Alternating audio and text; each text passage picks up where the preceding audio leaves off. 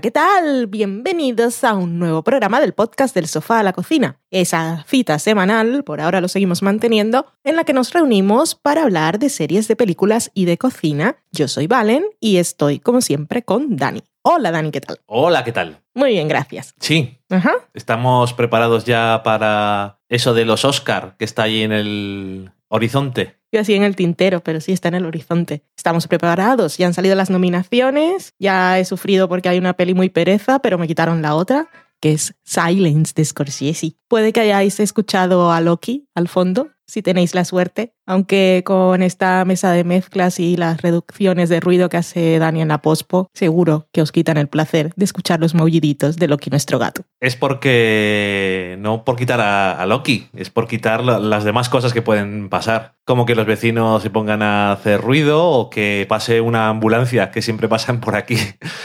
Se terminan oyendo siempre. O los perros del parque. Todo eso es falso. Ambulancias y perros no se oyen, no mientas. Porque lo quito, No se oyen, si no los oigo ni yo. pero porque tú no estás prestando atención. En el programa de hoy vamos a hablar de dos series. Bueno, una serie que es Please Like Me, que ya lleva cuatro temporadas, y lo otro es un reality que es Survivor, del que ya os habíamos dicho que teníamos muchas ganas de hablar. Ya llegará ese momento. Socorro. En la cata de pelis tenemos una de esas nominadas a los Oscar, que es lo que haremos durante estas semanas siguientes hasta la gala. Estamos hablando de la campaña de los Oscar de 2017, para los que vengan del futuro. Y tenemos una receta y tenemos sobremesa y ese es el menú del que vamos a hablar y os vais a comer hoy. Te lo vas a comer. ¿Y ahora qué? Y- Ah, sí, y ahora nos vamos a la semana en serie. ¿Y ahora qué? Ya, ya me ha acabado el programa. No toca hacer nada más ya, ha dicho sobremesa que se te toca a ti. y había desconectado para siempre. Hasta la próxima semana.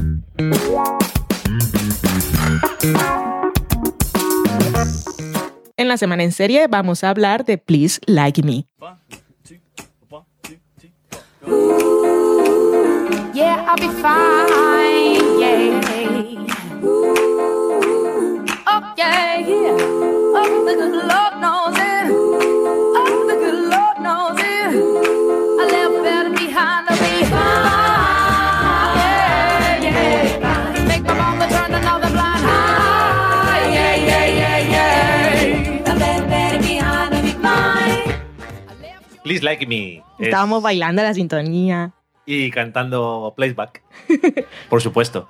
Eh, Please Like Me, que es una serie de origen australiano, eh, se emitió por primera vez en la ABC 2 australiana y a partir de la segunda temporada empezó a entrar en el desarrollo y la producción la cadena norteamericana Pivot que yo no la conozco por demasiado, excepto, por ejemplo, porque emitió Buffy en 16 novenos, con no con eso que le pasó a Friends eh, cuando se veían más cosas, sino cambiando la relación de aspecto, las proporciones, lo que entraba, y era un poco chungo. En Buffy pasaba lo contrario, era que quitaban cosas no, cuadro. eso digo, que no hacían lo mismo que en Friends, donde se veían cosas nuevas, sino... Que tampoco tenían que estar. Bueno, pero en Buffy era horrible. Era peor que lo otro. Ni que hubiera visto la serie entera en Pivot. No, hombre, pero vimos, perdona, comparación de dos episodios enteros y lo estuvimos viendo. No recuerdo nada de eso. Ay, te aportó mucho en la vida. Eh, además, se puede ver, por ejemplo, aquí en España las tres primeras temporadas en Netflix y en otra plataforma, por ejemplo, en Estados Unidos, que es Hulu, se pueden ver las cuatro temporadas, que es lo que hemos hecho nosotros. Hemos visto las cuatro primeras temporadas de la serie y lo hemos hecho en tres días. Correcto. Tres días laborables, que también tiene su gracia. Bueno, es lo mismo viernes, sábado y domingo. Pero no eran tres días laborables. Empezamos un lunes. ¿Empezamos el lunes? A pesar que nos empieza el fin de semana. Nope. Hola, ¿qué tal? Eh, ¿De qué va esta serie? Bueno, está creada por Josh Thomas, que además es el protagonista de la serie y va sobre un grupo de gente joven y las cosas que les pasan. Especialmente se centra en Josh, que empieza la serie con su novia dejándole y aceptando que es gay, aunque es una cosa que digamos que ya sospechaba, vamos a dejarlo ahí, y no solamente él. Y mm, nada, eh, trata sobre relaciones de amistad, relaciones de pareja, relaciones sexuales, relaciones de familia, especialmente esas relaciones. Sale también su perrete, que asumimos que es su perro. Se porque- llama John. que asumimos que es su perro porque está perfectamente integrado eh, en la trama de la una forma muy natural. Y la productora se llama John and Josh. Esas son todas las, las pistas que tenemos. Y nada, eh, los demás personajes, pues tienes eh, como constante especialmente a su amigo. Es su amigo en la vida real. Ah, también. Sí, leí por ahí que era su, su mejor amigo en la vida real, pero que leí en una entrevista que fue contratado solo después de pasar un exhaustivo proceso de casting, el cual aprobó. Porque Bueno. dijo, "Mm, este, este se parece a mi amigo, Ward. Pues este amigo es Tom y eso digo que es él y el perro y sus padres del protagonista son un poco las constantes de las cuatro temporadas. También eh, su amiga y exnovia, pero un poco menos, sobre todo tirando al final o a, las, o a la mitad última de la serie, más o menos, que también nos sonará esa actriz porque a los que hayáis visto Rain, como Valen, Sí, o como yo digo, ¿de qué me suena esta chica? de Rain. Efectivamente. Em, y nada, que no sé, eh, parece como muy evidente que nos ha gustado la serie, por eso de que la hemos visto así en tan, tan maratón. Y así es. Son 32 episodios, las eh, cuatro primeras temporadas. La primera temporada son 6, la segunda 10, la tercera son 10 episodios y la cuarta son 6 episodios, creo recordar. Son de 25 minutos y todos comienzan con esa canción que os hemos puesto antes, eh, normalmente integrada dentro de la- lo que está pasando, dentro del escenario y cada vez es diferente, es decir, no tiene lo que se dice una cabecera, por decirlo de alguna forma Tiene una sintonía. tiene una sintonía y un- unos títulos de crédito, pero está eso, integrado dentro de lo que va pasando. Eh, una tontería que nos viene muy al caso es que cada episodio se llama como algo de comer o de beber en algún caso. Y si hubiésemos hecho, o si cuando hubiésemos hecho del sofá a la cocina hubiésemos visto Please Like Me, habría tenido receta. Seguro. Y en otros episodios habríamos llenado dos páginas. Sí que tiene bastantes cosillas. Bueno, eh, al protagonista le gustaba bastante cocinar y se le da bien. Por lo tanto, es una cosa bastante presente. Em, pues es que eso, me ha gustado mucho la serie. Es una comedia. Curiosamente, el compañero de producción de- del creador eh, hizo el pitch a la cadena como un drama, pero es una comedia. Lo que pasa es que realmente puedes hacer el pitch como que es un drama. Quiero decir, es una comedia no solamente no tanto por las situaciones, vamos a decir, sino más por cómo los personajes reaccionan a las situaciones y el diálogo. Aunque también hay situaciones que son inherentemente cómicas. Pero eso, es una comedia que tiene muchas cosas dramáticas y algunos temas serios, algunos muy serios. Por ejemplo, eh, sabemos desde el principio que la madre del protagonista tiene algunos eh, problemas de salud mental, creo que es bipolar. Y además conocemos otros personajes que también tienen otros problemas parecidos, pero no los mismos. Eh, también lidia con las inseguridades que pueda tener el protagonista, aunque a veces las esconda con su humor o su meterse con la gente. Eh, cosas como, bueno, otros temas que no voy a decir, por si acaso, son spoilers, aunque solo sea sugerirlo. Y tengo que decir que tiene muchas cosas dramáticas y te da penica y eso, pero a mí hasta la, los dos últimos episodios que hemos visto de la serie, so- sobre todo el penúltimo, eh, yo me tocó bastante. Dejémoslo ahí. ¿Y cuál es la fortaleza de esta serie para mí? Aparte de que tengo que reconocer que me hace bastante gracia, eh, alguna vez ha tenido alguna cosa que no sé por qué ha hecho muchísima gracia, porque no sabe, o sea, no es realmente que sea un, un gag, como que es una cosa que no encaja demasiado bien por alguna razón y te hace bastante gracia. Por ejemplo, me estoy acordando de que una vez me, me hizo mucha gracia cuando el protagonista está con un chico y le da cosa que le va- les vayan a escuchar los compañeros de piso cuando están en la cama y le dice a su pareja que pongan música y la elección musical, digamos, que no sé exactamente qué botón me tocó, pero me hizo muchísima gracia. Es que es muy gracioso porque lo normal, coger tu iPhone, tu móvil y enchufarlo a un altavoz de estos Bluetooth, ¿qué vas a hacer? Pues poner lo que tengas en Spotify y que empiece a sonar música clásica. Sí, pero es bueno, sí.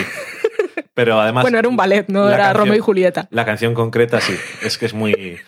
Eh, a veces eh, algún personaje hace o dice alguna cosa que es un poco horrible, pero en general eh, la otra fortaleza de la serie es el encanto y el que los personajes sean bastante adorables en general. Y sobre todo, si a veces no es por lo que hacen o lo que dicen, es porque de alguna forma sientes sus intenciones o el contexto de dónde están haciendo las cosas y te parece que es alguien no solamente que pueda existir o no, que en general creo que son personajes bastante creíbles, incluso las circunstancias, lo que pasa que bueno, todo se monta de una forma que no a veces puede es una serie, vamos, tiene que haber conflicto y gags y eso que es una comedia, pero en general eso te, te caen bien, de una forma que eso te apetece seguir viendo la serie y seguir viendo cómo va por la vida, aunque ya te digo que a mí el personaje protagonista a veces me parece que hace cosas que me duelen un poco, pero creo que sobre todo es porque a quien se las hace o se las dice también me cae bien. ¿Sabes? Entonces, eso, que como todos los personajes te medio caen bien, cuando alguien les dice algo malo o les pasa algo malo, aunque sea uno de los otros, te molesta, entre comillas. Te afecta, vamos. O sea que eso es una cosa buena, supongo. Y no sé, a mí me ha gustado mucho, que llevo un montón de tiempo viendo a la gente decir cómo mola Please Like Me, pero ya sé que es australiana, que por cierto no tienen casi nada de acento, me llamó mucho la atención, solamente algunos personajes, pero yo la veía como, de hecho creía que era una comedia británica. Y bueno, de alguna forma británica es, pero... Y no es porque no me vayan a gustar o lo que sea, pero siempre me da mucha más pereza. No sé por qué. Y en este caso, pues... Iba a decir que me arrepiento de no haberme puesto antes con ella, pero realmente no, porque he podido ver cuatro temporadas seguidas y con lo corto que se me han hecho los episodios, mm, me hubiera dado bastante cosica tener que verles año a año. La cosica que da ahora es que no está renovada, no hay noticias para una quinta temporada, aunque la gente es lo que está pidiendo. A mí me ha encantado, la verdad, lo he pasado muy bien y muy mal y las veces que lo he pasado bien es lo más divertido o lo más enternecedor y cuando lo he pasado mal pues te rompe. Es comedia dramática y cuando es dramática es seria. Y cuando es comedia es hilarante. Y los personajes que son todos muy needy. Y eso de, por favor, gústame, Sí. gústame. Pero esa necesidad que tienen de aprobación todos, todos, eh, los, los adultos y los jóvenes, menos el perro, que es el, el más, el más maduro de todos, es bastante relevante y los marca mucho. Y usan sobre todo el grupo de amigos el humor como mecanismo de defensa para sus inseguridades, lo cual son a veces muy cínicos, pero la verdad es que son diálogos muy ingeniosos, que, no sé, te partes. Y que hablaba Dani de que su madre pues era bipolar y otra de las cosas que pasan dos cosas importantes en el primer episodio. Una es que él sale del armario Ante sí mismo también. ante sí mismo, que es una cosa como ya lo sabía, pero no sé, igual me daba pereza. Sí, de hecho le pega bastante. Y la otra es que su madre ha cometido un intento de suicidio. Ha intentado suicidarse, me ha quedado eso rarísimo. Y Pero de hecho, es que incluso, que es un, eh, un poco raro, pero incluso en eso del intento de suicidio hay comedia hay comedia, sí. por cómo lo hace. Sí. Y se comenta sobre ello. Pero es un, es un tema que la serie carga con él durante todos los episodios, tanto que hay una temporada en la que muchas de las escenas transcurren en el centro en el que está internada su madre y por lo tanto Sí. conocemos también a otros personajes. Y se habla claramente de los problemas de salud mental y de forma muy, muy honesta y personaje de la amiga de su madre que luego entra a formar parte del, del grupo de todos que es Hannah, también habla muy claramente sobre la depresión. Y en algún momento de la serie ellas están viviendo juntas y, y la casa es un reflejo de dos personas que sufren de depresión y, y están viviendo. Y la casa es un desastre porque es que no obviamente no, no tienen ganas de limpiar. En sus Sí. mentes están pasando otras cosas y la suciedad de la casa pues refleja muy bien el estado emocional. La serie aparte tiene episodios súper divertidos, pero también tiene episodios súper bonitos. Me gustó mucho, recuerdo ahora el de que se va Josh con su madre de excursión y acampada que me pareció tan bonito que hasta encontré el punto romántico y dije, me gustaría irme un- una noche. Luego dije, no valen, eso, eso no forma parte de tu forma de ser Te iba a decir. y son cosas que no te gustan. Ajá. Y entonces esto todo pensando yo, hablando conmigo misma y dije, puedo ir, solo pasar la noche y volver. Pero claro, pensé todo lo que tengo que llevar para estar cómoda en una noche que se supone que estás en contacto con la naturaleza es absurdo. Entonces, eso no es para ti, ¿valen? Olvídalo. Y lo olvidé. Ok. Luego repiten también lo de la acampada, que es otro episodio que también me gustó. Y ese episodio, hay un episodio pues bastante dramático en la última temporada que es también muy realista y me pareció de, de aplausos y de premios. Entre los llantos y eso, pues un aplauso intelectual por la forma de saber hacer las cosas. Así que yo le recomiendo mucho. Es 20 minutos, pocos episodios y es un amor de serie, la verdad. Eh, la- mm, leí una entrevista también en la que Josh Thomas decía que cuando él estaba acabando la postproducción de la primera temporada, salió Girls. Entonces, cuando se estrenó Please Like Me, mucha gente le decía que se parecía o que era otro tipo de Girls o Boys Ok. o el gay boy. Y a él le daba mucha rabia, pero básicamente porque decía, he hecho una cosa que es tan personal, me, me- me da mucha rabia que la gente solo haga comparaciones con otra cosa que existe. Pero dice que después vio la serie de Lina Dunham y le gustó y le parece muy bien. Dice que entiende por qué se hacen las comparaciones, pero que de todas maneras sigue pensando que Please Like Me es una cosa muy diferente. Y lo es. Y lo es, pero que sepas que vi una crítica de la serie muy positiva que justamente usaba a Girls como contrapunto para hacer el comentario, porque no le gusta a Girls y entre las cosas decía una palabra que a ti te gusta mucho y últimamente me ha gustado también mucho. ¿Sabes cuál es, verdad? Que le parecía que era mucho más auténtica. Oh, te odio tanto. Te lo juro que lo ponía, no lo he dicho por decir. Ahora que has dicho lo de Girls, si no lo hubieras dicho ni lo hubiera comentado. Es mi culpa. Ajá. Lo siento, pues. Recomendación de la semana y que os puede durar pues todo el tiempo que decidáis que puede durar varios episodios. Please like me. Nos vamos a la siguiente recomendación de nuestra semana en serie, que como ya os habíamos dicho, en este caso es un reality que lleva 33 temporadas en Estados Unidos, que va a emitir la número 34 ahora en marzo y que no os vamos a invitar a que las veáis todas, aunque tampoco estaría mal. Pero os vamos a contar un poco qué es eso, que nos parece tan positivo, que nos llama tanta la atención o que nos ha gustado tanto para pasar nuestras vacaciones de Navidad, fin de año y Reyes viendo temporadas de Survivor como si no hubiese un mañana.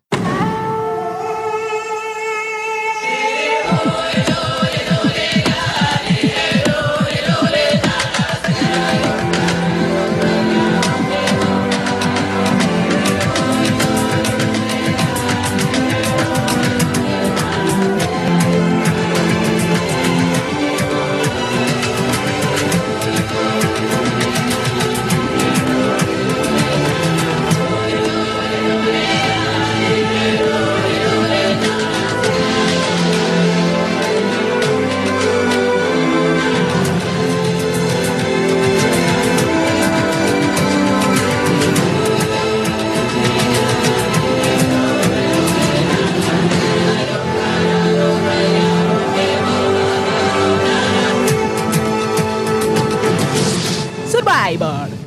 Es un reality de la CBS que empezó en el año 2000 cuando la CBS tomó la decisión de renovar, no tanto renovar, renovar es como dejar la audiencia que ya tienes y coger otra, en este caso no, sino bajar un poco la media de edad de su audiencia que pues era un poco gente mayor que no le exigía demasiado a sus producciones. Ahora siguen hablando de ella como la cadena en la que la gente mayor no le exige demasiado a sus producciones. Sí, pero en aquella época no tenía nada que una que lo- los hijos de la familia decidieran ver con sus padres. Cierto. Y en aquella época aún tampoco era cuando empezaban a hacerse realities en Estados Unidos y este fue el primero de gran audiencia, que como anécdota cuando la ABC decidió hacer la serie Lost, que todos conoceréis, por supuesto, y los que vengan del futuro me imagino que también, eh, lo hizo como una respuesta a Survivor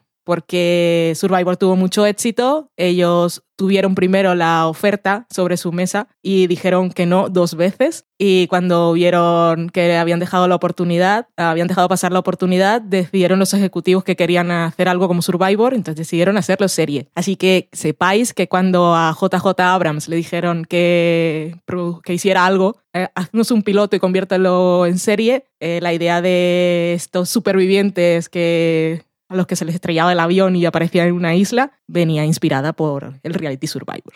Y no tenía nada que ver al final.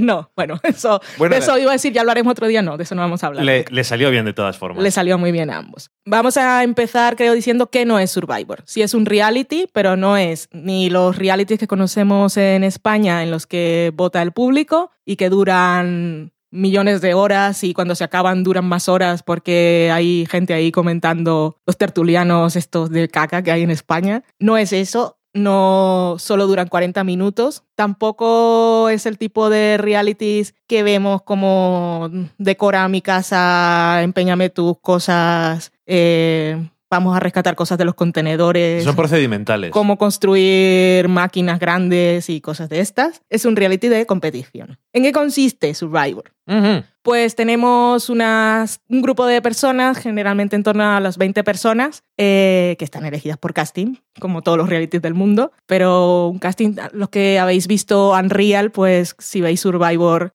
entenderé- entenderéis muchas cosas desde el principio. Ujú. Tenemos estas tribus de personas que llegan a. Bueno, llegan. Llegan a una isla, que es la que han elegido en esa temporada para eh, como localización de la competición, y allí divi- los dividen en tribus, que pueden ser dos o tres, depende. Pero bueno, esto da igual. Tenemos dos tribus de personas que se enfrentan como tribu en la primera fase de la competición, que vienen a ser unos siete, ocho episodios más o menos. Entonces se enfrenta una tribu a otra por ganar la inmunidad. Esa inmunidad lo que quiere decir es que no tienen que ir a un consejo tribal, que es donde van los perdedores y se sientan ahí con sus antorchas, que significan la luz de su vida, que se apagará si son expulsados. Y ahí el presentador, que es un crack, que se llama Jeff Probst, pues habiendo visto, mientras está en su hotel, las imágenes Todos que han rodado de está- producción, no sabemos si está en un hotel o no, y todos nos lo imaginamos. Eh, pues ha- hace preguntas para picar a la gente, a ver qué ha pasado esa semana, para despertar un poco así sospechas entre unos y otros, cosas que ya están en ellos, y luego cada uno va y emite un voto secreto para expulsar a uno de sus compañeros.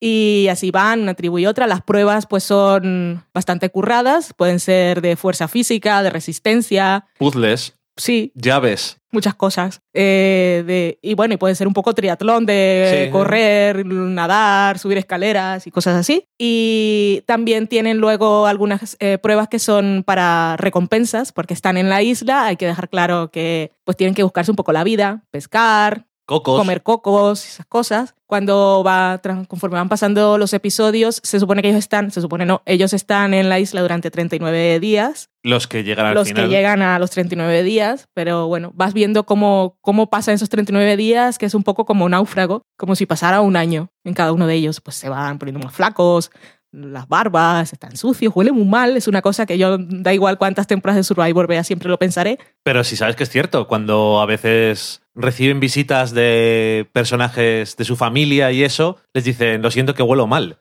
Es que es lo que hay. Normalmente, a no ser que sea una recompensa, no se pueden duchar, solo se pueden bañar en el mar y decir que normalmente eh, les dan al principio un saco de arroz o arroz y alubias, cosas que son fáciles y básicas para, para sobrevivir, pero que no es en plan de les dan algo y cuando tú no lo estás viendo les dan un bocadillo, No. porque eh, ha habido gente que ha decidido abandonar el programa porque se moría de hambre. Hmm. Y luego lo que dices tú, que cuando pasa un mes es impresionante en algunos casos el- la cosica que dan, Sí. lo que han adelgazado. Pues eso, una de las pruebas son para, para que no los echen esa noche y otras son para recompensas, que les dan comida o los llevan a que se duchen a un sitio o un spa y les hacen masajes y estas cosas.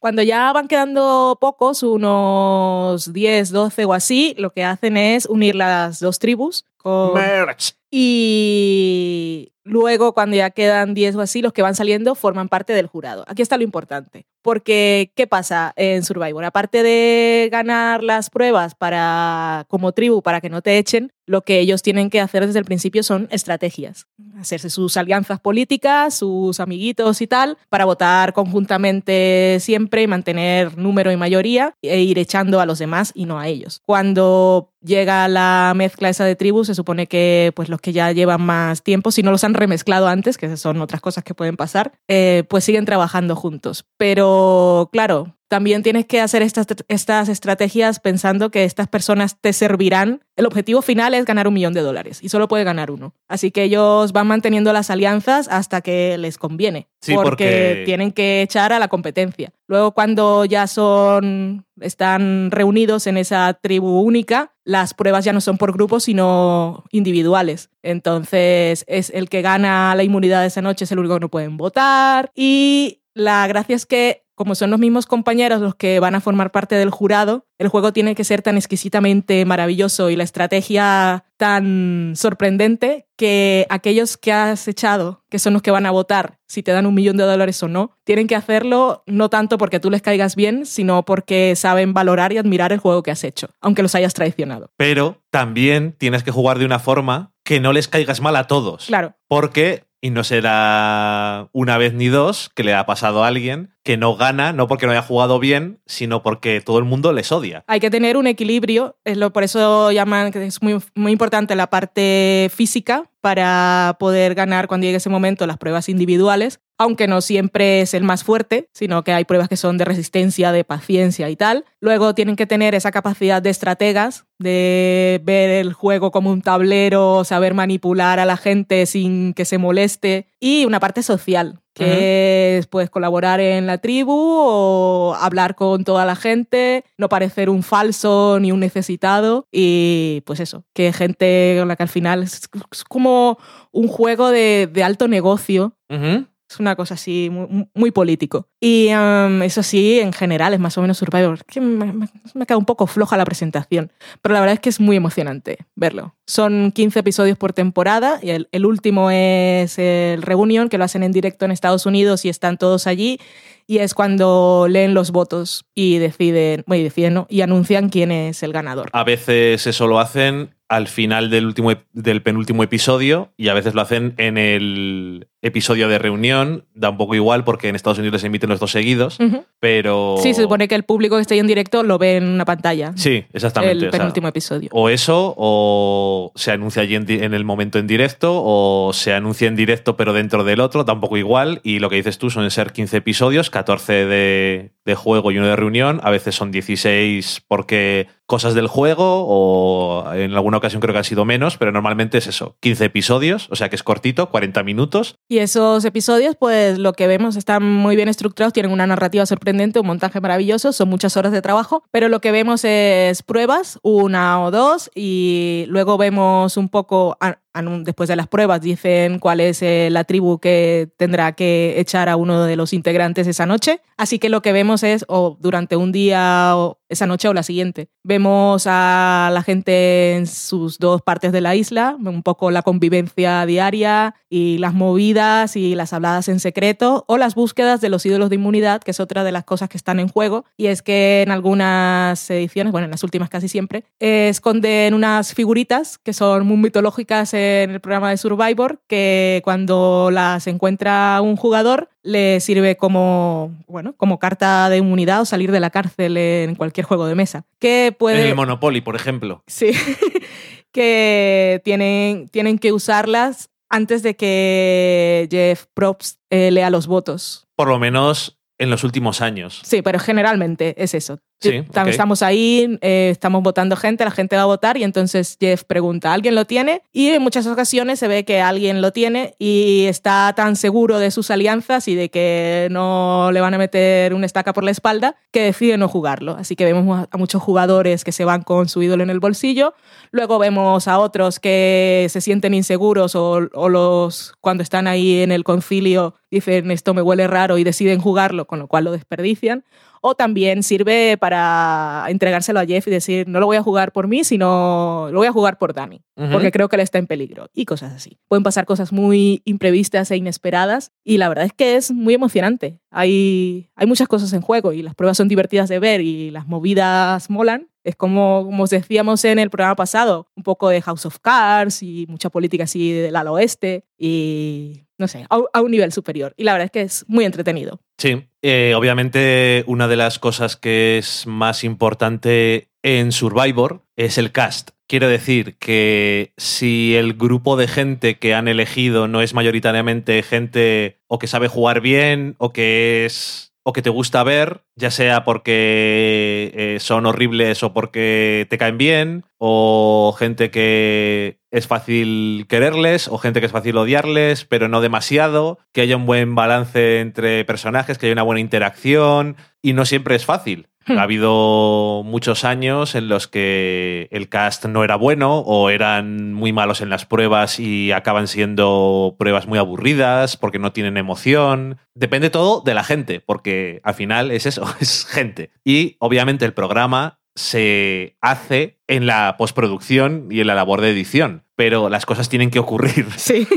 Entonces, si no ocurren, no hay... No hay de nada dónde sacar. Exactamente. No son personajes famosos ni nada de eso. Cuando son, cuando eh, escuchéis hablar de una temporada de Survivor que son All Stars o algo así, es porque son eh, jugadores que hayan participado en, en- en el reality. Sí. Así que son famosos en Survivor, pero no porque no penséis que es que igual que sale gente de Estados Unidos que no tengo referencia. Y no, no. Aquí se supone que hay gente y gente muy variada, con diferentes mm, formas de vida y trabajos y estilos de vida, formas de pensar, muy, muy variado. Sí. Y, y nosotros, eh, como decías tú, si queréis ver todas las temporadas de Survivor y, por- y os gusta, pues estupendo. Tenéis 33 temporadas para ver, eh, lo cual estupendo. Eh, pena para todos los que estéis en España y alguno que no le gusta ver las cosas eh, de una forma ilegal o alegal. Hola, Daniel Roca. Decir que nadie en estos 17 años ha dicho, podemos comprar Survivor. ¿Para Correcto. qué? Es tontería, ¿verdad? Eh, Igual entonces- Netflix se anima. no lo sé. A ver, eh, desde luego tienes ahí episodios. Bueno, bueno, en fin. eh, solamente por eso llamar la atención sobre una página que por lo menos intenta traer cosas de Survivor a España, que se llama Survivor en español. Y la podéis buscar. No tiene todas las temporadas, pero tiene la mayoría de las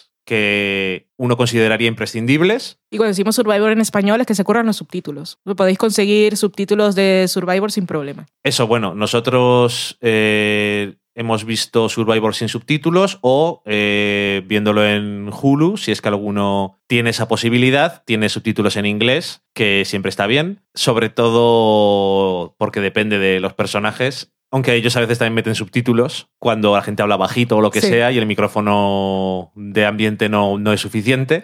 Pero que, que es muy de. Es de emocionarte de, de, de cliffhanger, ¿no? De querer ver el siguiente episodio y de giros de guion y oh, madre mía lo que ha pasado. Sí, sí, sí, sí. Ah, no es de cliffhanger porque no continúan, No. o sea, continúan. Siempre acaba con. Pero acaba con algo. Sí. de echan a alguien, pero no sabes el que tú te esperabas, o alguien hace algo que no esperabas que fuera a hacer, y mola bastante, sobre todo si te implicas con los personajes, personajes, con las perso- bueno, con los concursantes que hay, y estás muy a favor de que alguien gane o muy en contra de que alguien gane. En cualquiera de los dos casos creo que ayuda. Sí. Porque dices, Dios, cómo odio a esta persona.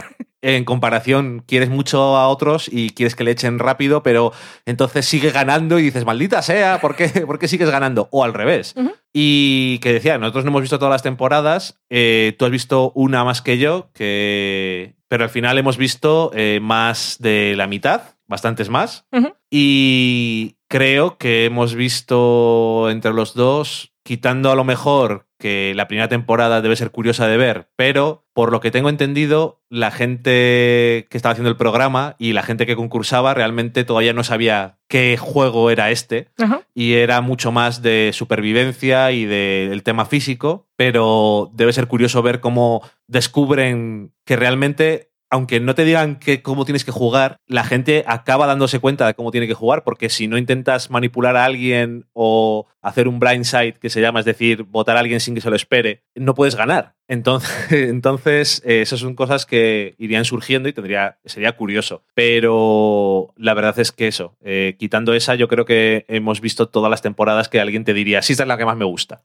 Incluso algunas que mm, no diría alguien que son las que más les gusta, pero normalmente es un programa bastante entretenido, en general. Y eh, una cosa que tienen las temporadas más tempranas es que también hay elementos que todavía no tenían muy bien pensados. Como hay temporadas en las que de repente, la- cuando están divididos en dos tribus, acaban investigando y acaban en, la otra, en donde está la otra tribu, cosa que no pasa eh, a partir de esa temporada, creo que nunca. O que me decías tú que en la, tempor- en la temporada 7 gente les robaba cosas a los otros en ciertos momentos que... Eso luego- está prohibido. que luego está prohibido, o el ídolo de la inmunidad, el colgante este famoso, que dices tú que cuando lo presentan eh, no sabían muy bien cómo usarlo y de hecho al principio se podía usar cuando ya habían dicho a quién iban a echar. Sí. Y eso es demasiado fuerte como ventaja. Entonces eh, le quitaron un poco de poder y hicieron lo que dices tú, que aparte es la gracia que tiene porque puede usarlo alguien mal y esa es parte de la gracia Sí. que tiene. Que una cosa que ha hecho Survivor a través de sus temporadas es ir probando cosas y renovarse, apar- aparte de ir mejorando las reglas del juego para que sea más complicado y más entretenido para el espectador. Sí, pero bueno, y porque la gente ha visto las anteriores temporadas. Sí, eh, también cuando llegan las tribus, pues aparte, aparte de ser dos, a veces son tres, a veces pues las separan ahí al momento de comenzar el programa un poco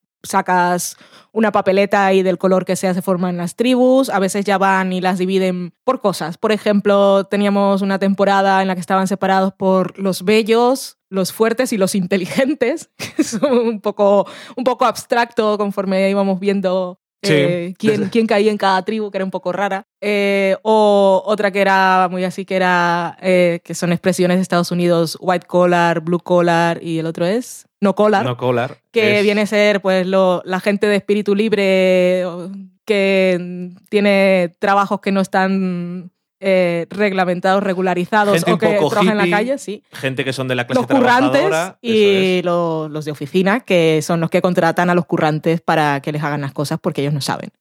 Y, por ejemplo, otra temporada les dividieron por raza, que es una cosa que causó bastante polémica cuando se dijo que se iba a hacer, pero decía Jeff Prost en una entrevista que había encontrado esta mañana que lo habían hecho para responder, a lo mejor no es de la forma perfecta, Sí, pero era para responder a una crítica que les habían hecho y es que no tenían suficiente Diversidad. diversidad. Y entonces, de alguna forma, entre comillas, se forzaron, no es porque sea imposible tener diversi- Sí. diversidad, sino dicen, vaya, vamos a hacer una cosa, no solamente vamos a intentar ser diversos, sino que vamos a forzarnos a ser diversos. Entonces tenían cuatro tribus, los blancos, negros, Asiáticos asiáticos, y latinos. latinos. Y esa temporada, que es la 13, eh, está bastante bien. O sea que realmente no es un problema de eso. Y al final, de hecho, está muy bien porque vale muy bien de mensaje social. Cosas Sí. que dicen los concursantes o cosas que pasan. Y... sí, que los mismos jugadores durante los primeros programas co- comentaban en frente a la cámara que tienen una cosa que sería eso como el confesionario, para los que han visto Gran Hermano, aunque yo no lo he visto, sé que existe, que hay momentos en los que un jugador pues habla a la cámara, no habla con nadie porque el- la gente del equipo técnico no les puede responder aunque ellos pregunten, pero hablan cosas, pues oh, me he encontrado el de la inmunidad, soy la persona más feliz, o hoy lo estoy pasando muy mal y ese tipo de cosas. Pues cuando estaba esta división por, por grupo étnico, ellos mismos manifestaban un poco, no sabíamos que esto iba a ser así, me tomó un poco por sorpresa, les daba un poco de miedo que se fueran a fomentar estereotipos, y, pero no, no tuvo nada de eso al final. Aparte luego los mezclan y no tiene nada que ver. Sí, exactamente. Eso es lo, eso es lo bueno, sí. Eh, que sí, esos son lo que dices tú, los confessionals, Hmm. que es un poco a veces simplemente hablando a la cámara, a veces puestos en una postura bastante curiosa, hablando a la cámara. Tengo que reconocer que a veces me hace bastante gracia. Y eh, entre eso y las cosas que pasan de forma natural, eh, también un elemento que me suele gustar de algunas temporadas bastante es el humor, porque a veces es bastante gracioso. No solamente como a ti, que te gusta cuando se pegan golpes en las pruebas, no puedes negar. En las pruebas cuando los hacen ir, eh, que van unos con vendas y otro de su equipo los va guiando para que pues eh, vayan esquivando obstáculos o recogiendo cosas del campo, ya yo sé que cuando les ponen las vendas me lo voy a pasar pipa porque s- sean unas hostias maravillosas. Sí, o cuando tienen que ir un poco más cuerpo a cuerpo, siempre hay alguien que es un poco más animal. Y otros que no tanto, porque claro, también es variado en ese aspecto el cast, que hay gente que es muy apta físicamente y gente que es un poco más mm, débil físicamente. Y también demuestra un poco que a veces importa, a veces no. A veces es muy importante, bueno, es, es importante tener una buena forma física en este programa porque al final cuando están todos en un mismo en una misma tribu vas a poder conseguir la inmunidad, pero a veces realmente no es tan importante. Y la historia de Survivor ha demostrado que el más fuerte no es el que gana. Sí, exactamente. Y dicho eso, también queríamos eh, comentar un poco, porque tú dices, eh, hola, te recomiendo Survivor. Toma, 33 temporadas. ¿Qué Hasta empiezo Dios. desde el principio? Podrías empezar desde el principio, como decía antes, pero realmente no es necesario. Entonces, hay... Y también contamos con que muchos de vosotros nos, están escuchando, nos estáis escuchando y estáis pensando, "Pff, pues vaya pereza, no me apetece, no lo he visto nunca, no lo voy a ver ahora. Pero igual os queda ahí la pestañita abierta que solemos decir aquí en el sofá a la cocina y, y decidís, pues vale, voy a ver una, a ver qué es lo que dicen estos y así luego pues puedo decir, pues vaya recomendación que me habéis hecho, no me gusta. O muchas gracias. Entonces, aparte de ver toda la temporada, todas las temporadas, también puede estar. Es lo que quería hacer yo, aparte de recomendar las buenas o ver varias, eh, también hacer la recomendación para una persona que de entrada diga, voy a ver una porque lo habéis dicho y para ver qué, tanto ruido es ese que estáis haciendo. Es que hay dos formas de ver la recomendación. Puedes recomendar eh, temporadas y cuanto más del principio mejor, aunque no de muy del principio, pero antes de las grandes eh, reuniones de gente que vuelve, para que veas cómo es un- el concurso con toda la gente nueva. Y eh, hay otra forma de verlo que es que cuando juntas a gente que ya ha vuelto, las temporadas son mejores. Sí, y luego como hablamos que esto era como una serie, pues ¿qué pasa cuando hay concursantes que ya han jugado? Pues que en las conversaciones y tal, en las referencias, nos vamos a enterar que han ganado o han perdido otras ediciones. Entonces, Spoilers. si decidimos ver otras, pues son spoilers. ¿Pero afectan? No, no afectan, porque nosotros las hemos visto en absoluto desorden y no nos ha molestado. Yo incluso empecé a ver Survivor cuando lo vi, vi la temporada número 16, que en esta ocasión las dos tribus eran la tribu de los fans, que es gente que era absolutamente fan de la serie,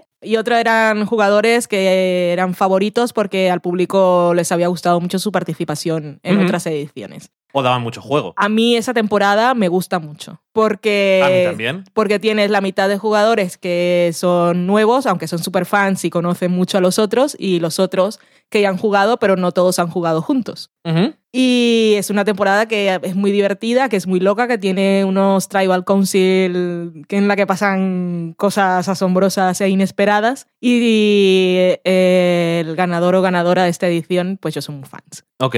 Así que esa es una, mi recomendación. Si solo queréis ver una, es esa. Pero como sé que os va a gustar mucho, mi siguiente recomendación es ver la 20, Ujú. que es Héroes contra Villanos, que estos son todos jugadores que ya han participado y los han dividido, pues, por, su, por la forma en la que han jugado en héroes o en malos malísimos. Es un poco. Que luego se puede discutir tanto cuando los ves en, en sus ediciones correspondientes y en la forma en la que juegan en esta, que no Sí. están muy bien encasillados en su casilla. Hay alguno que es bastante sospechoso Sí. dónde está metido. Son dos temporadas que son muy buenas. Y luego también hay temporadas muy buenas de jugadores que son totalmente nuevos. Pero esa, mi recomendación, la de Valen, es la temporada 16 y luego la temporada 20. Y luego, como va a gustar tanto, pues muchas más. Sí, porque yo fue las dos primeras temporadas que vi. O sea, quiere decir, no puedo decir que es una forma mala de aficionarte a Survivor. O como diría Jeff Pross, Survivor, porque realmente fue así como empecé a ver Survivor, que me lo dijiste tú,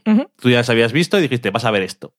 Y yo dije, Hola. sí, más o menos fue un poco así. Hola, ¿qué tal? Vas a ver esto. Y yo dije, pues no sé yo, esto de Survivor, cómo estará y tal. Y me gustó mucho. Las dos temporadas fue las que vi y después he visto anteriores y no ha pasado nada. En medio y posteriores. En medio, posteriores y de todo. Entonces, eh, va Otra forma. dos partes. Hay eh, temporadas anteriores a la, a la 16 que a lo mejor dice, voy a verlas cuando empieza la gente de nueva y luego puedes ver en la 16 cuando ya conoces un poco más cómo son. Y de esas, la 7 siempre es una de las que dicen que es eh, las mejores, que esa es la que yo no he visto, que la has visto tú y sí que te gusta. Además tiene algunos de los personajes así como más memorables. Lo que pasa que eso es una temporada muy temprana y hay cosas que todavía no habían pensado que podían pasar. Y está en cuatro tercios. Y está en cuatro tercios, todas están en cuatro tercios hasta la 16, incluida. Mm.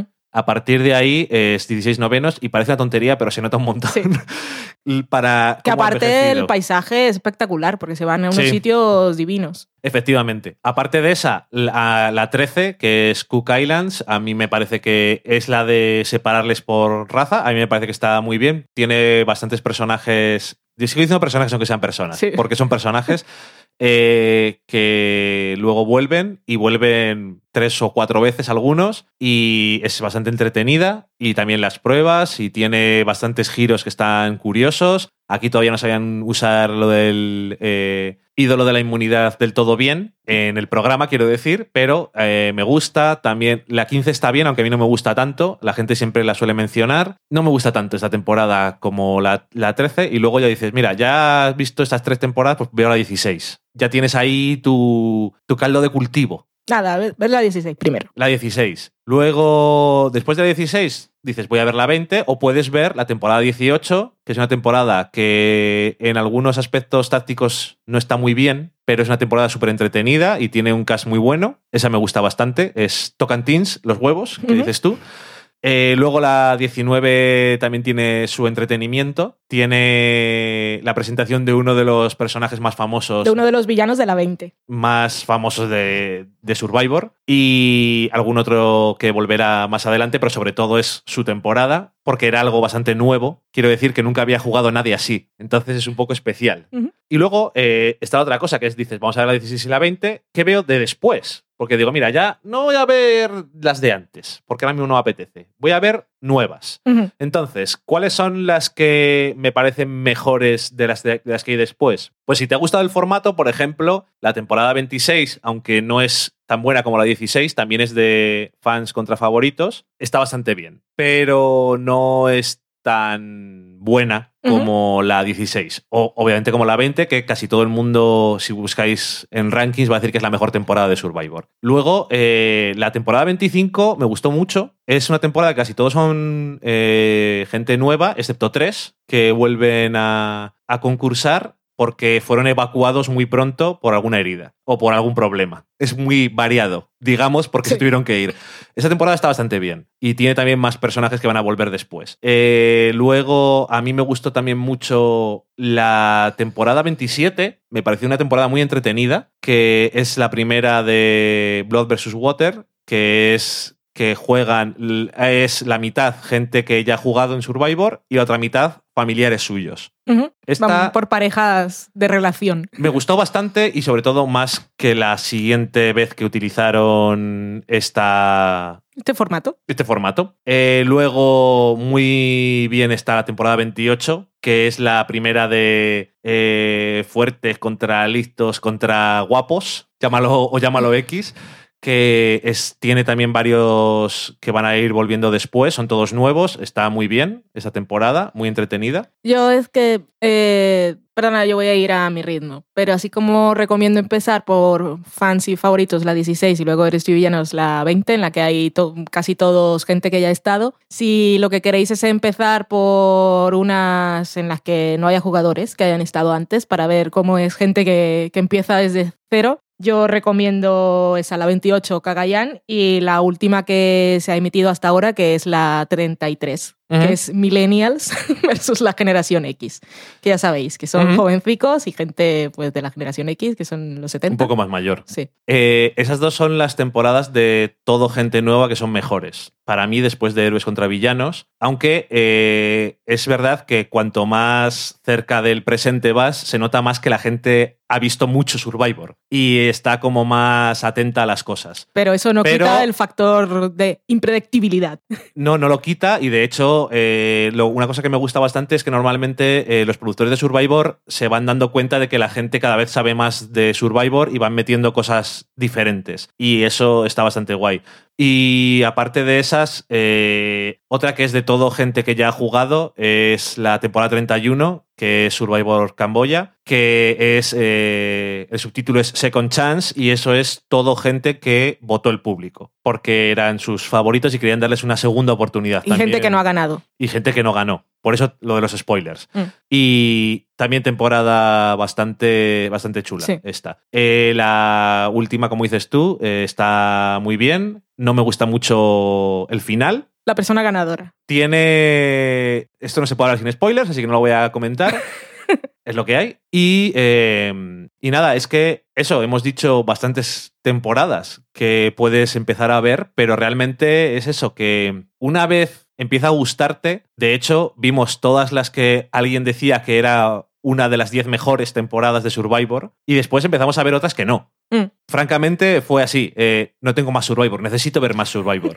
y entonces... Íbamos ves- bajando en el ranking y aún así estaban muy bien. ves otras temporadas que no están tan bien, pero algunas que están bien. La de la que decías tú de las, los diferentes, las diferentes clases, el blue collar, white collar, no collar. eh, es una temporada muy curiosa porque es de las temporadas en las que más me he emocionado porque estaba muy a favor de que alguien ganara, sobre todo porque odiaba a casi todos los demás Sí. y estaba muy. Había puesto mucho de mi energía en, en la, en la temporada. Por eso, no voy a decir si salí escaldado o salí victorioso en mis sentimientos. o pochado. Mis sentimientos fueron pochados a fuego lento, pero la verdad es que me gustó, me gustó bastante. Por eso, por la intensidad que acabé metiendo por mi parte. Pero bueno, que eso, al final. Lo mejor que tiene Survivor es que en el momento en el que te aficiones, vas a estar buscando más de Survivor. Y que está muy bien para ver eh, a estos que os gusta ver algo mientras coméis o así en, en los ratos. No me quiero poner ahora una serie de pensar. Pues os ponéis Survivor. También está muy bien para ver en compañía. Si no tenéis la suerte de que alguien os acompañe o la persona con la que convivís dice yo no voy a ver esto, pues ya nos tenéis a nosotros. Y si ponéis, si preguntáis en Twitter, mucha gente saldrá gustosa a comentar porque los fans de Survivor somos muy fans de Survivor pero que es así de, de verlas y como puedes comentar porque no es como estar viendo Mad Men en no me hables porque te mato es hola hola qué va a ser ¡ay Dios mío! Eso, mola Es que eh, realmente es complicado, sobre todo para, no sé, en otros países si será también parecido, pero en España ya hubo, ya hubo una versión que se llamaba eh, Supervivientes. Y era, si no me equivoco, con el público votando. por es supuesto decir, que no tenía nada que ver con el formato original. La gracia que tiene Survivor es que es un concurso en el que todo está contenido dentro de la propia temporada y los propios participantes, toda la estrategia que tiene, lo bien que está editado y montado para que los personajes, lo voy a llamar así, tengan arcos argumentales a lo largo de la temporada, a lo largo de los episodios y está muy bien pensada, es una serie muy es una serie, es una- un programa muy adictivo y es que al final lo ves como una serie porque lo ves también como personajes. Eh, ¿Qué va a hacer este? ¿Hará esto? ¿Romperá su alianza? ¿Votará o llegas al, al consejo tribal y dicen, y estás ahí la edición en plan, bueno, llegó el momento de votar y todo el mundo está pensando, ¿votará este a quien ha dicho a los otros o a los otros? Es el voto ahí que va a decidir quién se va a ir hoy, con qué grupo se irá. y nosotros los espectadores al final cuando están saliendo los títulos de crédito nos muestran una imagen de lo, el que ha, lo que ha votado cada uno o sea Sí, que podemos llevar un registro No hay ni trampa ni cartón. sí. Y eso y las declaraciones del que han echado en plan de os odio a todos o me han pillado, qué bien. Porque es otra cosa. Hay gente que juega, que no se da cuenta de que es un juego, y implica mucho sus emociones y se siente muy dolida cuando la gente le traiciona. Y luego otras veces no, el reunion, que suele ser como casi medio año después de que se haya acabado para ellos, quiero Mm. decir, la temporada, eh, dicen, no, ya somos amigos, no ha pasado nada, o todo lo contrario, Te odiaré siempre. te odiaré siempre o me dijiste una cosa que no me has pedido perdón. De hecho, me estoy acordando en el episodio de Reunion de la temporada 30, hay varios momentos bastante eh, desagradables para verlo porque son muy incómodos. Incluido una cosa que no había visto nunca y es que Jeff Prost diga, tú dijiste en un medio que habíamos manipulado eh, las Sí. imágenes, lo habíamos montado mal y no tenía contexto. Una cosa que es muy fácil de hacer, francamente. Y entonces, Y de creer por parte del y espectador. de creer. ¿Y qué pasó? Que dijo Jeff Proust, por favor, poned el vídeo en crudo. Y él dijo antes, yo tengo que decirlo ahora, esto es un peñazo. Porque Me habéis sí, obligado a ver esto que no está montado. he tenido que verme Yo no cobro hora- por esto. he tenido que verme una hora de mierda porque esto no montado no tiene emoción. Y se nota el y, trabajo de edición. y una vez que lo puso, eh, el otro, pues, lo que se llama zas en toda la boca. Mm. Eso es- lo digo de spoiler. Zas en toda la boca. Y ya dijo, pues es que no sé, a lo mejor no me acuerdo de lo que dije. en fin, eh, un ejemplo. Los reunion eh, a veces te puede apetecer porque te ha gustado mucho el cast o porque hay una relación que quieres ver qué pasó después. En general no son obligatorios, a no ser que sea ver el principio porque esa temporada dan ahí el premio. Pero he de reconocer que últimamente he dicho, les voy a ver todos. Para siempre alguna sorpresa extraña. Y, por supuesto, es el momento de gloria de los compositores de la música de Survivor. que habéis escuchado ahora de fondo mientras hablábamos al final. Que siempre les dice, ahora nos van a dar paso a publicidad los compositores de la música. Y están ahí dándolo todo con su quelele o los tambores chungos o el triángulo. Es un momento de estrellas del rock. Eh, son dos señores que tienen una pinta de estrella del rock que te cagas, pero tengo que decir una cosa, eh, hay varias composiciones de música que me encantan. ¿Ves? Daniel Roca, tienes que ver Survivor para Yo- decirlo. No sabéis nada una vez más. Hay algunas temporadas, eh, no sé a partir de qué temporada es, pero eh, hay diferentes variaciones de las músicas. Una de las músicas del Consejo Tribal y de cuando, sobre todo de cuando van a votar a partir de una temporada, a mí me pone a tope. Vamos, venga, aquí vas a votar. Y bueno, en fin. Eh, ¿Suficiente de Survivor? Demasiado, dirían algunos. Eh, sí, esperemos que alguien se aficione. Bueno, primero le dé una oportunidad y luego, si hay suerte, se aficione eh, a Survivor y nos acompañe con el visionado de la nueva temporada, temporada 34, que como dices tú será en marzo de Ujú. 2017 para los que vengan del futuro. No nos digáis los del futuro quién ha ganado. Por favor. Eh, con Es lo único que no queremos, que nos digan del futuro. mentales, que eh, de hecho será una temporada con todo personajes que vuelven, que se llama Game Changers, y son, en teoría, eh, muchos que son importantes para el desarrollo del concurso y que han hecho cosas que nadie ha hecho antes. Y eso y varias personas de la temporada anterior. Tengo que decir que eso suelen hacerlo mucho eh, y en este caso es porque algunos gustan mucho y en otros porque tuvieron, creo yo, mm, muy poco tiempo para jugar. Que es una de las peores cosas que tiene la temporada 32, que se fue mucha gente por problemas de salud. Bueno, ya habíamos acabado, ¿no? Con Survivor. Hola, ¿qué tal? Nos vamos a la cata de pelis.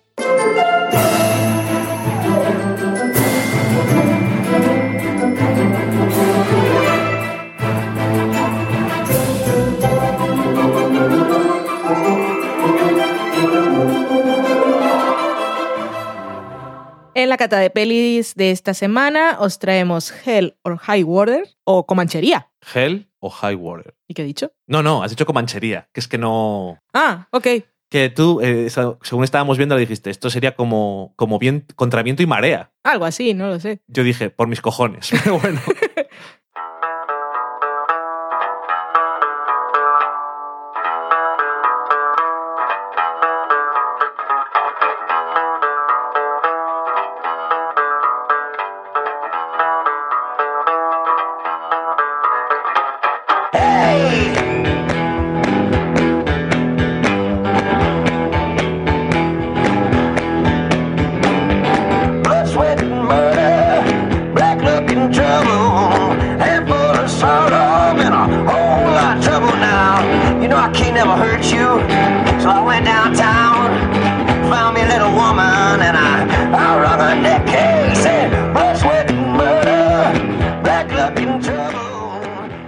trouble. Hell or High Water es una de las películas, una de las nueve películas que están nominadas al Oscar como mejor película del año 2016. Y está dirigida por David Mackenzie, que yo digo, este director no me suena de nada. Y luego repasando su filmografía me di cuenta de que de hecho fue el director de una película que comentamos aquí hace bastante tiempo Y que nos gustó. y que nos gustó mucho. Muy diferente Nos a esta también. Sorprendió, sí. Nos sorprendió bastante porque fue un poco random verla. Era Perfect Sense y que creo que de vez en cuando decimos, porque nadie habla de esta película, nadie ha hablado de esta película nunca y es como, pues verla, es bastante curiosa. Eh, el guion Taylor Sheridan, que mucha gente lo conocerá porque es actor, eh, estuvo en Verónica Mars, ¿Quién era en Verónica eh, Mars? Danny Boyd No me acuerdo. es. Bueno, y Sons of Anarchy eh, era el comisario joven que se llamaba eh, David Hale. De ahí menos. Y eh, también es el guionista de una película que el año pasado sonó bastante para los Oscar, pero al final no se fue con el eh, gato al agua. Y de hecho, eh, el director de aquella película este año sí tiene una película nominada. La película era Sicario. Y la película de este año es Arrival, o sea que es Denis Villeneuve. No me acuerdo cómo lo dijeron en la presentación de los Oscar, pero mejor Tengo, que yo. tengo guardada la guía de pronunciación. Bueno, eh, esta película está protagonizada por Chris Pine, eh, Ben Foster y Jeff Bridges, así principalmente. Bueno, también está Jill Birmingham, que al final esos son los cuatro protagonistas de la película o los cuatro personajes que salen más, pero bueno, principalmente Chris Pine y Ben Foster, que interpretan a dos hermanos que están eh, cometiendo una serie de atracos a unos bancos. Estamos en el oeste de Texas y no sabemos exactamente para qué necesitan el dinero, pero parece que lo necesitan para algo muy concreto y Jeff Bridges será el ranger que intentará atraparlos. Eh, es una película que me resultó bastante, con un espíritu bastante masculino y que pese a tener eh, una idea interesante y desde luego una razón de ser en el sentido de que al final es una película que está hablando más que nada de que todavía estamos lidiando con problemas y consecuencias de la gran crisis de 2008 y en zonas como esta zona del oeste de Texas eh, se nota mucho todos esos problemas y mucha gente que ha sido bastante jodida por los bancos, que todos estamos familiarizados con ese problema, pero bueno, pues eso, eh, pese a tener eso que yo creo que lo deja muy claro y creo que es una buena idea. Y pese a que la dirección sí que me estaba llamando la atención, la dirección de, eh, de fotografía también. eh, los actores, de hecho, me- no me parecieron mal tampoco. Creo que hacen bien su trabajo, tienen su suficiente carisma y todo eso, pero la película no le terminé ver- de, de ver todo eso que la gente le llamaba tanto la atención o que le ponían un poco por las nubes y no me pareció mala película. De hecho, me pareció una película un poco western, podríamos decir, western moderno, eh, por la zona en la que está y un poco en el fondo por de qué va, porque al final es gente atracando bancos, otro les persigue, podría ser perfectamente con gente a caballo, cosa que a Valentina me imagino que le molestaría un poquito más, aunque sea algún caballo por ahí. Yep. Eh, pero que siendo una película muy sencilla y que creo que si tiene una cosa buena es que tampoco, pese a que no es una película muy rápida, sino que se toma su tiempo para las cosas, no dura más de lo que tiene que durar, es muy concisa, al mismo tiempo que se toma el tiempo para eh, todas estas tomas de enseñarnos las cosas cerradas, los carteles de necesitas dinero y todo eso, que creo que eso es necesario para la ambientación. ¿Cómo hemos llegado a esta cosa que parece un western? Pues por todas estas cosas que han pasado desde 2008. Pero realmente eso, que no llegó a importarme demasiado lo que les pasaba a los protagonistas, ni llegó... Es muy, muy chungo porque el malo de alguna forma es los bancos y todas estas cosas, y eso es muy fácil eh, empatizar con ello porque quien más y quien menos ha tenido algún problema con los bancos o a no ser que tenga un banco o trabaje en uno que le ha dejado el cerebro bastante lavado, sabe que son entes mm, un poco que les puedes poner bastantes pegas. Aún así, no terminé de meterme demasiado en la película, no me pareció mala ni me molestó demasiado en ningún momento, pero eso, esa la energía eh, masculina me pareció un poco anticuada, al mismo tiempo que era como una modernización de un género de toda la vida. Y no sé, no me ha emocionado, pero me parece que es una buena película. Pues a mí ni Hell, ni High Water, ni Comanchería.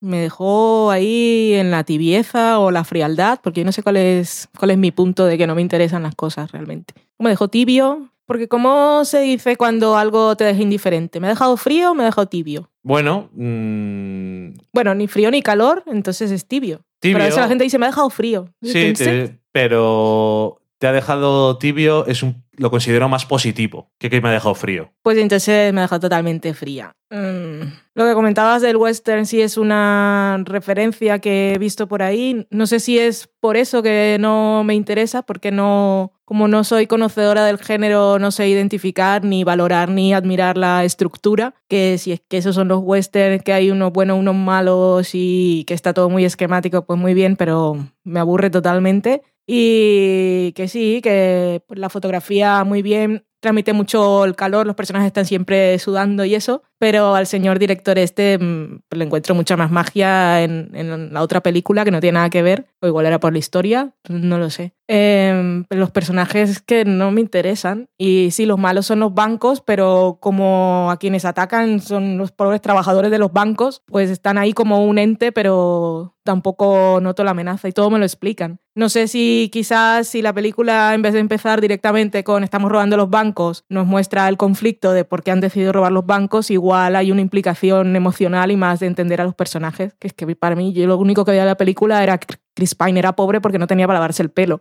y no había más. Esto es lo que tengo que decir de la película. No soy fans. Ya veo, ya. O sea que no tiene mucho más que decir sobre la película. No, y Jeff Bridges, sí, hay que solo. Y como ya estoy de vuelta de la vida, estoy con este que en realidad me cae muy bien, pero como soy un viejo, soy hago bromas racistas todo el tiempo y qué gracioso soy. Y el hermano, pues que no sé, el hermano de Chris Pine. En la relación entre ellos, que también podían haberla trabajado un poco más, convertirla en el centro de la película, tampoco lo es. No sé, que tampoco la vi, digo, no, no es una película de esas de comentario social y entonces me da rabia y quiero ir yo a robar los bancos, me parece muy bien que lo hagan. Es todo, pues muy bien, pues enhorabuena por haber hecho una película que ha conseguido una nominación a los Oscar y que os dará dinero para hacer otras películas, pero no tengo nada más que decir, Ok, ni quiero. pues es que yo ya, Igual tengo más cosas que decir, pero es que no me apetece ni siquiera eso. pues yo ya he dicho todo lo que tenía que decir sobre la película. Eh, no creo que haya mucha gente que la vea y diga qué película más horrible, pero realmente eh, creo que le falta algo para que alguien se emocione. Y he visto a muchos críticos emocionarse mucho con esta película y realmente yo no veo dónde está la gracia. No sé, ahí me ha dejado tibio. Me parece que no está mal, pero realmente no, no le veo más allá y mucho menos para nominarla como mejor película del año. Quiero decir, ¿sabes? Eh, no le veo demasiado como para llegar a ese punto. Y es que incluso me acuerdo que, por ejemplo, otros años ha habido películas que tampoco dices, esto es una de las mejores películas del año, eh, pues vaya, yo que sé, Captain Phillips, The Martian, pero todas esas películas eh, me parecían más divertidas, más entretenidas, me implicaba más emocionalmente, me parecían más interesantes en alguna cosa o en otra, tenían más encanto. Esta película es un poco más seca y tan seca es que realmente no me crece ningún tipo de emoción en su suelo. Era por añadir algo ya que no ibas a decir tú nada más. No, absolutamente dejarlo. nada más. Puedes dejarlo no ya. Pues acabamos la cata de pelis y nos vamos a la cocina.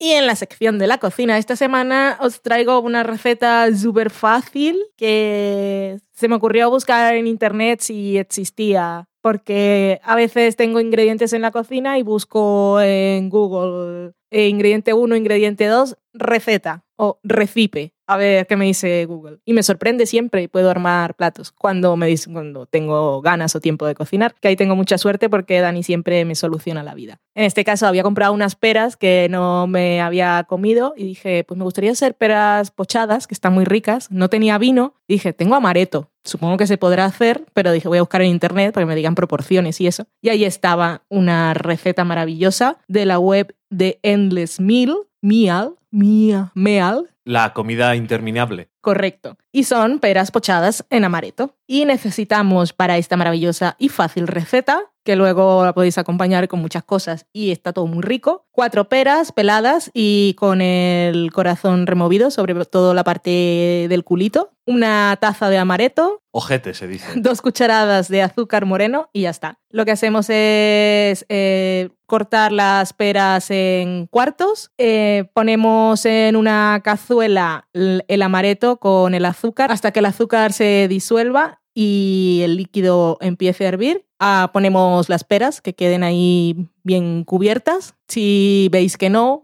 podéis echar un poquito de agua para rellenar y las dejamos allí a fuego medio durante unos 10 minutos. Vamos y les damos la vuelta para, si no están totalmente cubiertas, para que queden bien pochadas. Las dejamos 10 minutos más y ya está, las dejamos enfriar. Otra cosa que podéis hacer es sacar las peras del líquido y poner el líquido a reducir hasta que quede hasta la mitad de lo que había y entonces nos quedará así como un siropito. Y estas peras las podemos comer maravillosamente solas, las podemos acompañar con nata, con helado. Con helado están riquísimas si las comes que aún no estén frías, sino que estén así tibias y le ponéis una bola de helado de nueces, de nata, de cheesecake, de vainilla, alguna cosa así. O con un poco de mascarpone, con yogur, que os queda así una cosa muy saludable y rica. Y ya está, no hay nada más. Facilito y rico. Nosotros lo comimos con yogur natural azucarado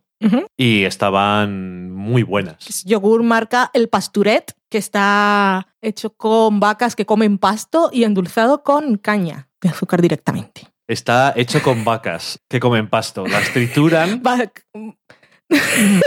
Socorro con la leche. Que leche, no me acuerdo, es que dice algo así muy poético. Eso es lo que traemos en la cocina hoy y ahora nos vamos a la sobremesa. We're sorry, the number you have dialed is not in service at this time.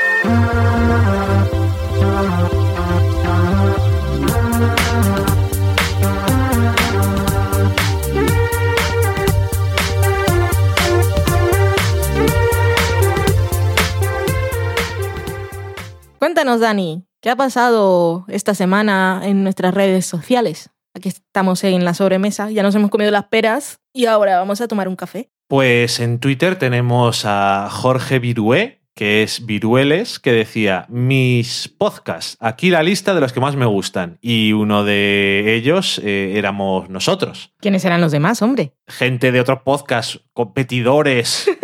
Eh, tenemos, bueno, eh, creo que había más de una entrada en la que iba poniendo las cosas, más de un tweet, pero bueno, aquí estaban luces de luces horizonte, Luces del horizonte. carne de videoclub y la órbita de Endor. La órbita de Endor es ese programa con muchos oyentes que tira por el suelo el comentario ese que siguen haciendo algunos expertos del, post, del podcasting, que los podcasts no deben durar más de media hora o de una hora, porque esta gente se hace unos programas de siete horas, lo, lo que les apetece, y la gente pues los escucha enteros, a su ritmo, o como todas esas cosas que hacen con el podcast, como te da la gana. Eso es. No como nosotros que hacemos los programas de media hora o una hora siempre.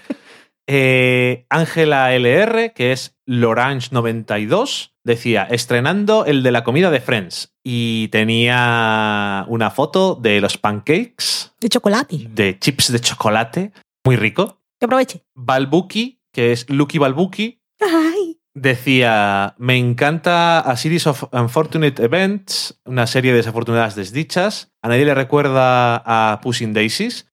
Nosotros no la hemos visto, es esta nueva serie de Netflix basada en eso, en la hablamos de ello ya. En- decir en hechos reales. no, hablamos de ello ya en un programa porque no me acuerdo por qué.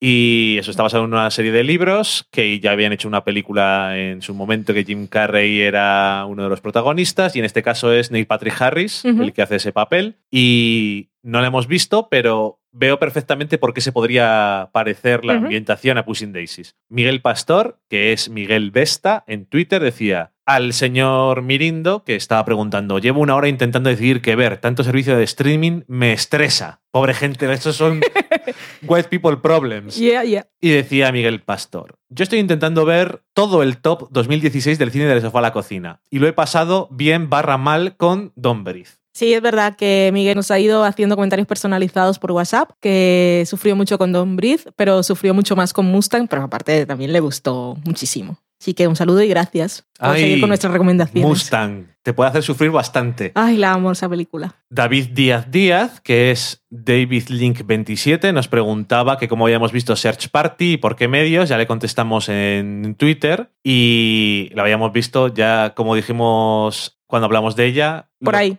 Por ahí lo cogimos y decía que los reyes del año anterior le habían traído el libro y este año el de Friends. Qué o sea bien. que tiene estos dos libros y decía, ¿qué será el año que viene? Y le dijimos, no tenemos ni idea. No sabemos. Eh, Daniel Roca decía: The Handmaiden es maravillosa. Dan ganas de sabérsela de memoria para verla sin subtítulos. Sí, es una maravilla visual. Y temática, narrativa. Y también decía: Necesitaría encontrar tiempo para comentaros mi La La Land. Hashtag no love, no hate. O sea que se quedaba tibio o frío. Y por lo pronto nos mandaba un vídeo que justamente ya lo habíamos visto antes, que era un sketch de Saturday Night Live, eh, que suelen ser raros los que nos, hacen gracia, pero eh, últimamente además sobre todo se hacen muy largos y en este caso ni siquiera se hacía largo y está bastante gracioso y eran eh, una persona normal y corriente, era Sansari en este caso, que lo había cogido la policía para interrogarle porque habían visto que en una cita había dicho que La tampoco le había parecido para tanto. Es, muy bueno ese sketch, lo podéis buscar, porque nos representa totalmente a los que somos fanáticos de las cosas. Sí. Sergio, que era Acraul barra baja, decía, el de la comida de Friends, estoy dispuesto a hacerlas todas. Y ponía el enlace en Amazon, así que muchas gracias.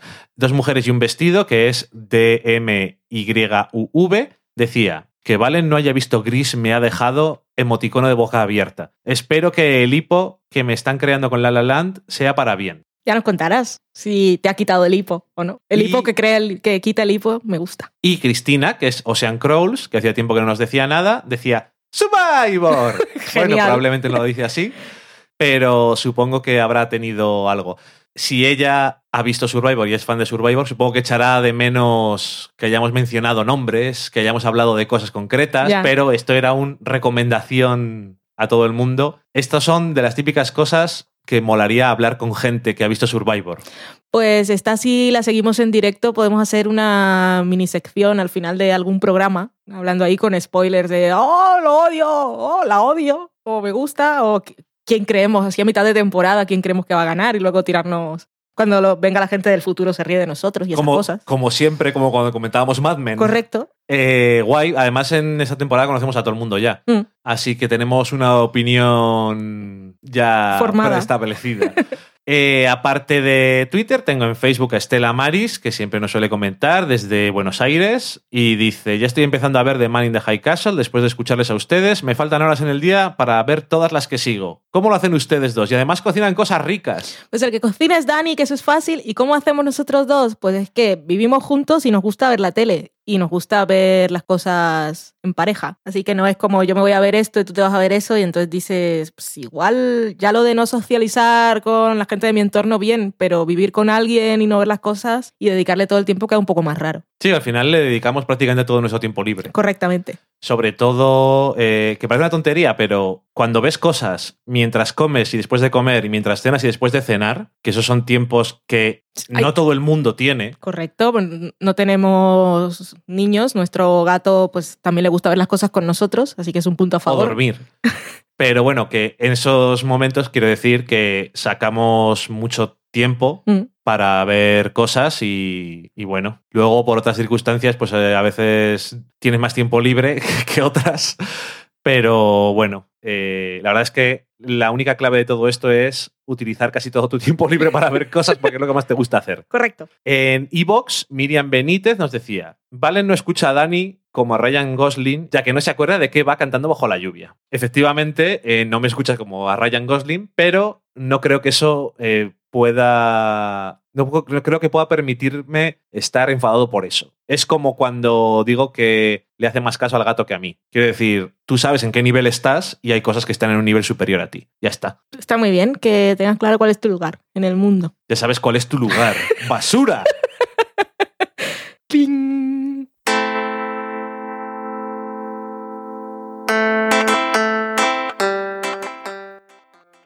Ay, que se nos acaba el programa. Entonces la música la estaba escuchando y estaba moviéndome de un lado a otro, pero eso lo que nos indica es que ha llegado el momento de despedirnos. Así que, como siempre, os agradezco mogollón que nos hayáis acompañado una semana más y que hayáis tenido a bien sacar el rato para escuchar el programa, que puede que estéis suscritos y no lo escuchéis, pero si habéis llegado hasta aquí es que en realidad lo- se descarga y lo escuchas. Así que, Si te están escuchando sobre todo. Exactamente. Pues eso, porque han llegado aquí y esas cosas. Que muchas gracias y pasadlo genial. Ya nos encontraremos otra vez la semana que viene. Que podríamos saber adelantar. ¿Sabemos de qué película vamos a hablar? De los Oscars. Hidden Fences, por ejemplo. No tengo ni idea. Y no se llama así. Podríamos ver las dos y llamar la sección Hidden Fences. ¿No Es toca que- ver algunas de dos en dos? Me vas a acabar haciendo decir Hidden Fences. Pero Si podemos, veremos esas películas. Pero no lo sé. ¿Cómo vamos a tener la disponibilidad del material? Eh, claro, es que Fences no se ha estrenado. Hidden Figures está en cartelera. Pues ya veremos. Pues eso, que os iba a contar que íbamos a ver para que nos dijerais algo, pero no lo sabemos. Así que ya si eso lo diremos por Twitter, ¿o no? Alguna de los Oscar. Eso sí, alguna de las nominadas, que no serán La La Land y Arrival, porque ya las hemos visto, Ni Hello High Water. que la que hemos comentado en este programa. Seguramente tampoco sea la otra que me da tanta pereza que la dejaremos para el La final. de Hacksaw Ridge. Hostia, Andrew Garfield que tenía peliculones esta campaña. de Ninguna esos- de las dos películas, de hecho, de Andrew Garfield querías que estuviera nominada. No, para evitar verlas. Esta me da pereza y además el señor Mel Gibson es que lo odio profundamente. Y, la más- otra es que, oh, Te daba socorro. más pereza silencio. Sí, da mucha pereza y van más sucios también. Es, no creo. ¿No? Mm, Aunque la otra es bélica, guerra. pero las fotos que salen de silencio, que aparte ya te dice el nombre y dice, duerme mujer, duerme. Las fotos de eso siempre están muy sucios. Bueno, en fin. Adiós. Adiós.